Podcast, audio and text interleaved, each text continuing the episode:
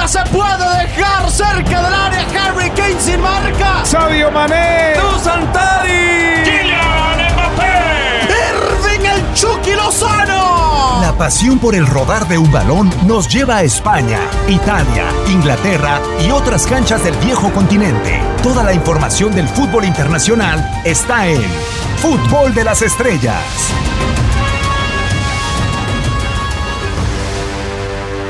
¿Cómo están? Un placer saludarlos en esta nueva emisión del eh, podcast de Fútbol de las Estrellas eh, en Zoom eh, para durante esta semana muy especial pues tener los rostros de quienes están en las competencias más importantes del, del planeta y quienes las saben manejar mejor que nadie, las competencias, porque la tecnología, Hugo Salcedo, es, es todo un tema realmente, ¿no? Me estaba burlando y si la gente se enterara de todo lo que hay detrás de este podcast de Fútbol de las Estrellas. Sí, pero sería bueno, Diego, te saludo con muchísimo gusto, al igual por supuesto a Dani y a toda la gente que nos escucha, que se enteraran lo que he tenido que atravesar para estar aquí completamente eh, en vivo con ustedes, porque de verdad la tecnología no es lo mío y hoy nuevamente lo confirmé, así es que para mí es un logro estar con todos ustedes. Bueno, el, el que te escucha, Hugo, piensa que estás de programador o que lograste no sé qué. Lo, lo que lograste fue poner el video en horizontal y no en vertical. Ese fue el gran Sí. logro tecnológico de la tarde, pero bien, Hugo, el, el gusto de que lo hayas podido hacer. Ahora, Ah, Dani, exacto. Eh, perdón, Hugo. Ahora, Dani, que el logro mío será que la señal no se caiga porque ya está en el claro. segundo intento. Trata, trata de que no se corte, ¿eh? que había arrancado envalentonado, hasta romántico me había puesto, ¿eh? Ah, mira, nada más, casi, casi con serenata nos iba a, a recibir Dani eh, con el tema de selecciones, ¿no? Que decías, te, te pones muy eh, emocionado, muy Sí, emotivo en Sí, este verano. Sí, sí, sí, sí. Un, un cierto nivel de excitación, la verdad, porque lo que reúne el verano es fantástico para cualquier aficionado de fútbol. Y yo te decía que estos días son muy especiales, no solo porque se define el, el fútbol a nivel de clubes, y, y eso es bonito, sino porque también se va sintiendo lo que vendrá en el verano con la Eurocopa, con la Copa América, con la Nations League de CONCACAF, con la Copa Oro, luego los Olímpicos. Eh, Es una locura y a mí particularmente el fútbol de, selecciones y, la competencia por países siempre me ha gustado más que, la de clubes, ¿no? Y, es bonito poder vivir estos días ya previos a lo que va a ocurrir. Sí, eh, totalmente de acuerdo. A, a esperar que sea un buen verano, que no haya muchas lesiones, que la mayoría de los futbolistas puedan estar presentes, Hugo, porque también se viene la etapa de las finales que se juegan con todo. Y, hablando de las finales, yo me ponía a revisar pues, que United, un equipo tan histórico y que lo vamos a tener en esta primera final de la Europa League, eh, era un equipo que hasta hace ni siquiera la década, hace poco seguía peleando por Champions League, por estar en la competencia más importante de todas.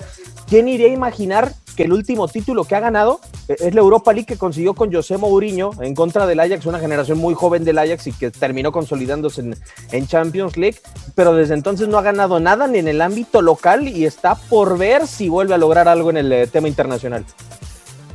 Sí, es una realidad y es una confirmación además de lo competitivo que se ha vuelto el fútbol, no solamente en Europa, en términos generales, el fútbol mundial, porque uno observa y recuerda también, evidentemente, lo que sucedió hace algún tiempo con el Real Madrid. 1998, ¿cuántos años acumulaba sin ganar el trofeo continental más importante? Y después el Bayern Múnich, que también en algún momento ha tenido un periodo muy extenso de no ganarlo. El París y el City han invertido absolutamente todo y hasta el día de hoy no lo han conseguido. Vamos a ver si finalmente le llega ese gran premio al cuadro ciudadano. Y pues en el caso del Manchester United no ha sido una excepción de los equipos que en algún momento han, han atravesado. Después de una etapa gloriosa como lo fue la de Sir Alex Ferguson, pues esas etapas grises que en algún momento contemplan generaciones que no son tan buenas, elección de jugadores, elección de directores técnicos que tampoco son tan buenas. Así es que ahora a mí me parece, me queda muy claro que están en ese, en ese proceso de reconstrucción de un equipo grande, de un gigante del fútbol europeo que necesita ganar este título, evidentemente para revalidar muchas condiciones, pero que, insisto, para mí está en ese proceso de recuperar esa grandeza histórica que durante tantos y tantos años ha acompañado al cuadro de Old Trafford. Eh, Dani, a ver, eh, Hugo le da el beneficio de la duda al Manchester United por la competitividad que es cierto existe dentro de la Premier League y en el ámbito internacional, pues qué decir con el crecimiento del PSG o con el Manchester City. Eh, A ver, eh, yo sí encuentro un culpable de que este Manchester United quizá haya elegido malos técnicos y que también la plantilla no haya terminado de ser lo que muchos rumores nos han dictado con el caso de Jadon Sancho, con el caso de Erling Holland, fichajes que se han quedado frustrados. Sí han llegado algunos jugadores como Cavani, pero este Manchester United no es lo que a palabras el señor Ed Woodward, que ya se va para finales del 2021, eh, uno hubiera podido pensar que fuera ya a estas alturas de, del 2021. Bueno, y, el descontento es notorio eh, con, los actos y con los disturbios y con las protestas de los aficionados en, los últimos días, más allá del momento que vive el equipo. O sea, eh, porque realmente queda la sensación de que el potencial como para estar mejor o haber tomado mejores decisiones está. Lo que pasa es que dentro de toda esa, esa dinámica negativa que quizás se ha manejado desde las oficinas y que los aficionados vienen reclamado, eh, yo encuentro un mérito particular de Ole Gunnar Solskjaer, que, que que bueno, que tuvo muchísimas dudas en, su arranque, que, atravesó un bache complicado, pero que hoy creo que vive su mejor momento como entrenador del Manchester y que él lo puede hacer en este ambiente tan tenso, eh, extra cancha, con decisiones importantes que se toman para, para el futuro de, para mí, el segundo equipo más importante del mundo por detrás del Real Madrid, que él lo puede hacer en este momento, que haya conseguido un segundo lugar de una manera tan cómoda en la Premier League y así vuelva a la Champions, eh, que vaya a jugar la definición de un, de un eh, título europeo, que venga de una temporada en la que también tuvo una buena participación en la Europa League, habla de que finalmente, y, ojo con lo que voy a decir porque le ha costado mucho, pero finalmente creo que ha encontrado a alguien luego de Sir Alex Ferguson que obviamente no va a durar lo que duró Sir Alex Ferguson, que obviamente no va a ganar ni va a tener la trascendencia en el club que, que, tuvo Ferguson de ninguna manera, no es comparable en lo absoluto, pero creo que hay un poco de calma y tranquilidad y creo que hay una apuesta al proyecto, al futuro al, menos a corto plazo. Y yo creo que, que en el pasado, incluso cuando se ganó aquella Europa League con Mourinho, eso no existía, porque, porque Mou es un técnico tan volátil, tan intenso, tan cambiante, que no te ofrece el, el, pensar tan a largo plazo como estuvo este equipo acostumbrado por mucho tiempo. Y eso es particularmente lo que ha sufrido también si uno revisa el, rendimiento deportivo más allá de las malas decisiones porque, porque uno dice, ah, bueno, París gastó, eh, City gastó, Manchester también ha gastado muchísimo y no lo ha notado. Y eso tiene que ver con el que elige en qué va a gastar. Sí, futbolistas como Nemanja Matic. A ver, Hugo, o sea, tiene un central que equivale prácticamente lo que costó Virgil van Dijk, pero no se terminan por cristalizar porque no sé si la falta de proyecto o, en algunas posiciones puntuales realmente e, este equipo está bien diseñado. Yo la duda que tengo es, ok, el Manchester United eh, esta temporada es positiva, es buena, o sea, por el hecho de llegar a la final de la Europa League, o cómo la podemos catalogar, porque para mí, bueno, eh, se queda en un segundo lugar de la Premier League como una zona de confort, pero en una Premier League en donde diferentes equipos fallaron y, donde al final viene de ser retachado de la propia Champions League. ¿Cuál es el adjetivo? ¿Cuál es el calificativo para esta temporada que ha tenido el Manchester United llegando a otra final? evidentemente que la trascendencia que debería de tener este equipo por historia, por jerarquía, por prestigio, incluso por esta actual plantilla, debería de ser pensando en Liga de Campeones. Eso no tengo absolutamente ninguna duda. Sin embargo, llegar a la final y si consigue este título de Europa League más el segundo lugar, que es más que meritorio en una de las ligas más complejas, que puede llegar a ser más desgastante por la calidad de equipos que hay, como lo es la Premier, para mí ya esas dos circunstancias por sí solas, y después podríamos entrar a algunos otros análisis puntuales, son circunstancias que ponen una temporada de buena a muy buena, porque hemos visto cómo algunos equipos que no alcanzan la relevancia en Liga de Campeones pueden quedar en la nada, como fue, como sucedió, por ejemplo, con el Inter de Milán. Al Inter no le alcanzó en la Liga de Campeones, que para eso estaba diseñado y ni siquiera para una revancha en la Europa League. Entonces ahí nos damos cuenta que el fútbol es competitivo, que en ocasiones una mala inercia en un par de partidos, en un torneo tan corto, te pueden dejar en el camino. Así es que pues bajo esta consideración e insistiendo que este equipo está diseñado por todas las circunstancias que mencioné para estar peleando consistentemente en Liga de Campeones, pero esta temporada yo insisto, para mí la pondría de buena a muy buena, esperando evidentemente que se consolide, que se consagre ese título frente al cuadro del Villarreal.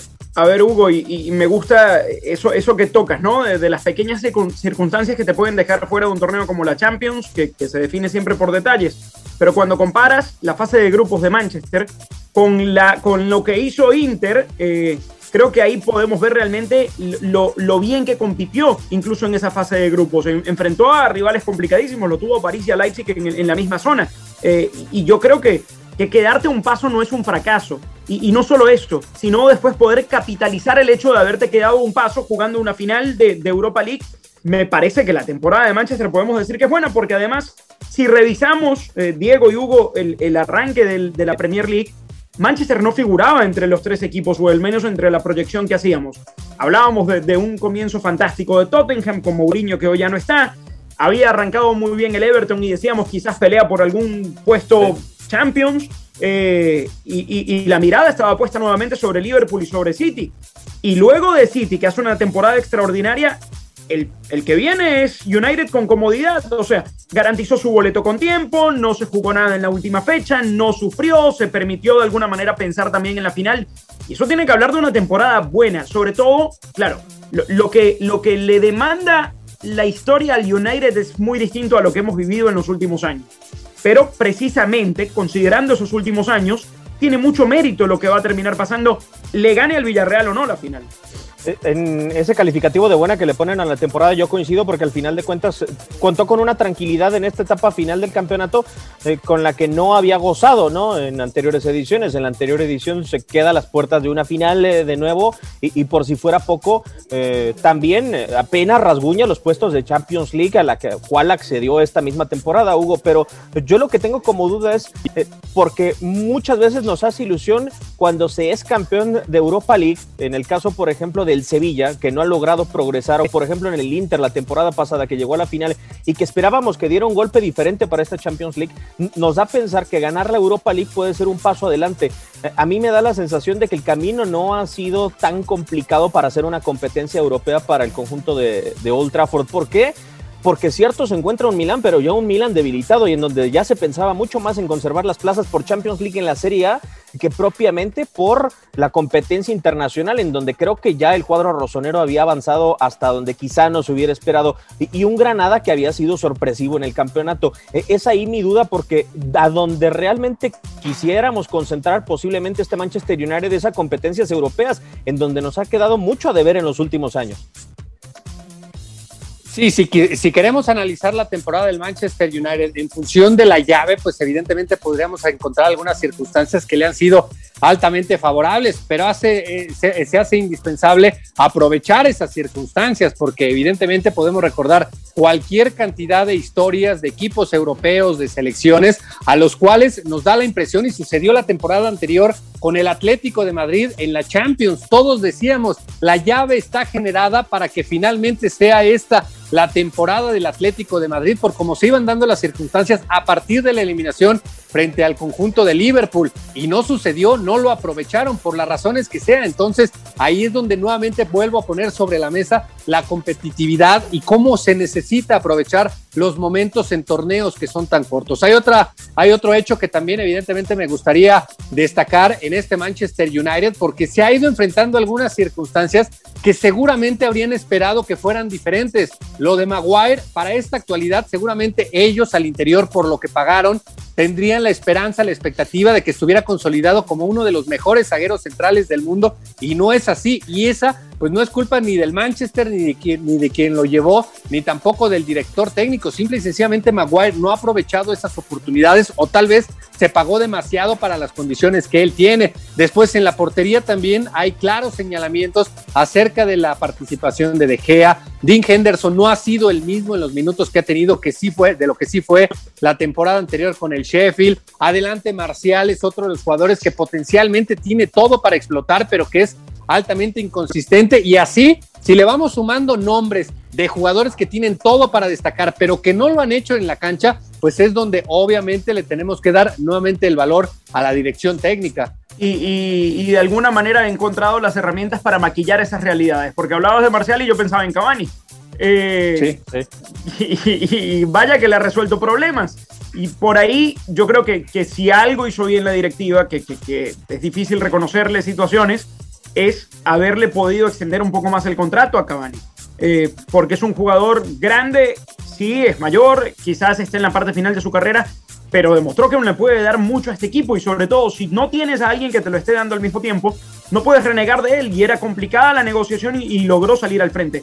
Y luego eh, pasa algo también, esa, esa irregularidad que, que, marcaba Hugo y, Diego, yo creo que también viene en el medio campo con, con, con Paul Pogba, que para mí no es una figura indiscutida por rendimiento. Están muy lejos de serlo y de hecho... Eh, creo que ahí hay otro mérito de Solskjaer, ¿no? El, hecho de, poder manejar a una figura tan complicada dentro y fuera de la cancha, eh, porque en algún punto de la campaña perdió protagonismo, eh, sobre todo cuando crecía y crecía y crecía la imagen de Bruno Fernández, que para mí es el dueño del equipo. Eh, y, entonces... El, el, haber resuelto problemas, que era muchas veces lo que le achacábamos a Klopp durante la campaña, sí, bueno, se le cayó este, se le cayó el otro, tiene tantas lesiones, pero el tridente de adelante casi siempre fue el mismo y creo que no le encontró soluciones a los problemas que surgieron durante la temporada, como por ejemplo los encontró Zidane en Madrid y como por ejemplo los encontró Solskjaer en, en Manchester, volviendo al tema Manchester. Y, ahí tiene que haber mérito de la dirección técnica. Sí, en ese tema yo coincido, Dani, porque también ha logrado rescatar el nivel de algunos futbolistas, eh, creo yo, y a partir de eso ha podido construir, cierto, eh, el Manchester United parece que no está en un nivel, creo yo, Dani, parejo, ¿no? Mientras hay algunos que levantan, hay algunos que están cayendo, eh, y lo digo por el tema, por ejemplo, si hablamos ahora de lo de Paul Pogba, que ha sido irregular, que ha encontrado hasta movimiento en la cancha en cuanto a su posición, o sea, ya no es el futbolista que arranca desde el medio campo para ayudar a Scott McTominay o a Nemanja sino incluso en algunas ocasiones probado hasta como extremo eh, en este esquema de, de Ole Gunnar. Eh, creo que eh, en razón a lo táctico ha eh, solucionado algunas cosas el noruego, pero también eh, con el nivel de algunos otros futbolistas. Luke Shaw creo que es la mejor temporada que ha tenido desde que llegó a Manchester United, a la par de Aaron Wan-Bissaka. O sea, el par de laterales creo que sí le han solucionado mucho al Manchester United esto. Y, en el medio campo se ha olvidado netamente de Nemanja Matic para colocar a Scott McTominay, un chavo de la cantera de las inferiores, junto con Fred, un fichaje de Mourinho muy polémico en su momento que tocó en muchas ocasiones el banquillo y, yo creo que ha ido aprovechando, ha sido como dicen en el mundo del fútbol, pragmático, ha agarrado lo que ha estado en su mejor nivel para combinar con aquellos futbolistas que le han dado para solucionar algunos episodios de la temporada. Sí, y, a mí me queda la sensación, ahora que, mencionabas y que ibas línea por línea, de que este Manchester United, más allá de lo que haya gastado y más allá del poderío y la capacidad de sus jugadores, es un Manchester United aún muy modesto en plantilla. Si uno piensa en el Manchester campeón de Champions en el 2008, con Cristiano, con Rooney, con Van der Sar, con Ferdinand, con Scholes, con Carri, eh, Tevez. Tevez eh, era, era, un, era una de las mejores plantillas del mundo. Hoy este Manchester está muy lejos de ser considerada como una de las mejores plantillas del mundo. Más allá de que si uno pone en la balanza, Manchester va a aparecer acá y Villarreal acá abajo.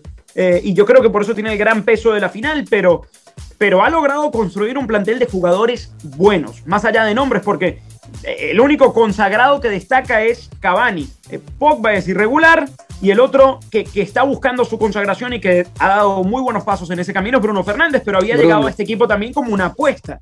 No era un jugador de renombre, no era un jugador que apareciera en el, en el top 5 de mejores mediocampistas en Europa hasta su llegada a la gran exhibición y también como un proceso natural cuando tienes la vitrina del Manchester, pues te empiezan a ver más y a valorar más. Y eso es lo que le ha pasado a él. Oye, Hugo, ¿consideras, digo, porque este es un equipo que considera Alex Ferguson nos acostumbró a voltear a las inferiores y a sacar eh, futbolistas desde abajo, no muy jóvenes? ¿Consideras positivo o negativo que por lo menos para esta temporada, cuando la campaña pasada decíamos que el mejor tridente de Europa eh, era con dos canteranos del United, en el United, más Anthony Marshall, y eran los tres futbolistas que más goles habían sumado entre los tres en todo el viejo continente, ¿consideras positivo o negativo que Ole Gunnar Solskjaer ya no tire tanto de la cantera? O sea, Mason Greenwood está solamente para eh, eventos especiales para donde cree que el eh, canterano del United puede solventar, pero creo que Marcus Rashford también se ha relegado un poco en el eh, Manchester United, o sea, inclusive si lo vemos en la selección inglesa, no creo que tenga el peso de otros años. Sí, en función de la competitividad, pues evidentemente él ha tenido que recurrir a los jugadores que mejor ve y en función de eso ha encontrado esos resultados. En cuanto a la identidad, pues seguramente a todos nos gustaría que más jugadores formados en esa estructura deportiva tuvieran la, oportunidad de participar ya de manera activa en el primer equipo. Sin embargo, está claro que en algún momento, si le recargas demasiada presión a jugadores jóvenes que todavía no están absolutamente consolidados, puede ser más malo que bueno, puedes terminar con una carrera. Así es que me parece que lo está haciendo de manera más que inteligente, muy sensato, en irlos llevando, siguen siendo muy jóvenes, el talento, el potencial está ahí y ahora mismo pues se recarga en Bruno, se recarga en Cavani, se recarga en Pogba con las inconsistencias en las que coincido plenamente señalaba Dani, entonces se recarga en los que de alguna manera tienen más nombre, más experiencia, más prestigio y ahí los va llevando, los va metiendo y en algún momento vamos a ver si ya están para ser titulares y si no, pues es evidentemente que no les habrá alcanzado, pero me parece que en términos generales el proceso se está llevando de muy buena forma para estos jóvenes, de no ponerlos de inmediato ahí en esa gran vitrina con toda la presión que representa ser un jugador titular habitual en un equipo de semejante presión como es el United. Sí, eh, totalmente de acuerdo. Será un hermoso desafío para este Manchester United enfrentar esta final de Europa League en contra de un Villarreal sorpresivo. Pues era, parece cuestión de tiempo eh, que se defina la temporada solamente y, que próximamente estemos platicando del Manchester United, del Villarreal, del Chelsea o del eh, Manchester City. Hugo, eh, un enorme placer habernos visto por Zoom, también haber platicado y tener este podcast en las diferentes plataformas de TUDN Radio. Muchísimas gracias. Al contrario, Diego, muchísimas gracias a ti, a Dani, a toda la gente que nos ha acompañado en este podcast. Y pues ya cerrar estas campañas a nivel de clubes y evidentemente empezar a frotarnos las manos con este verano tan cargado que tendremos con diferentes torneos en prácticamente todo el mundo. El que se está frotando las manos y de manera ya prácticamente motivo es de Dani Nora. Dani, un placer como siempre. Ya vamos a entrar a, la zona Nora, eh, como diría sí, Simeone. Te, digo, te digo, nos faltaba, nos faltaba una copa asiática o algo así, como para poder ver al Líbano, a Venezuela y bueno, que, fuese el, verano completo, pero al Líbano en los Olímpicos lo vamos a seguir, ¿eh? por ahí, por ahí tenemos aún en el tenis de mesa a ver cómo le va. Gracias, Dani. Gracias a ustedes, cuídense mucho, muchachos, el gusto siempre. Igualmente, quien les saluda en este micrófono y quien les da las gracias, Diego Peña, en todas las plataformas, el podcast de Fútbol de las Estrellas.